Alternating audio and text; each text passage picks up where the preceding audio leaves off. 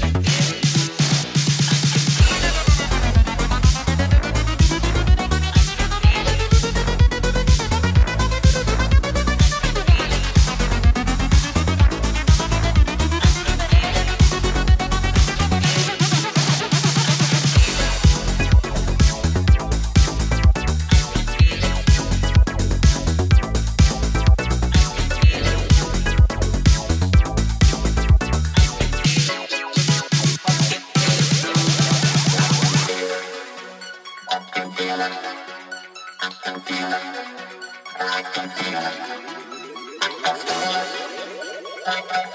you.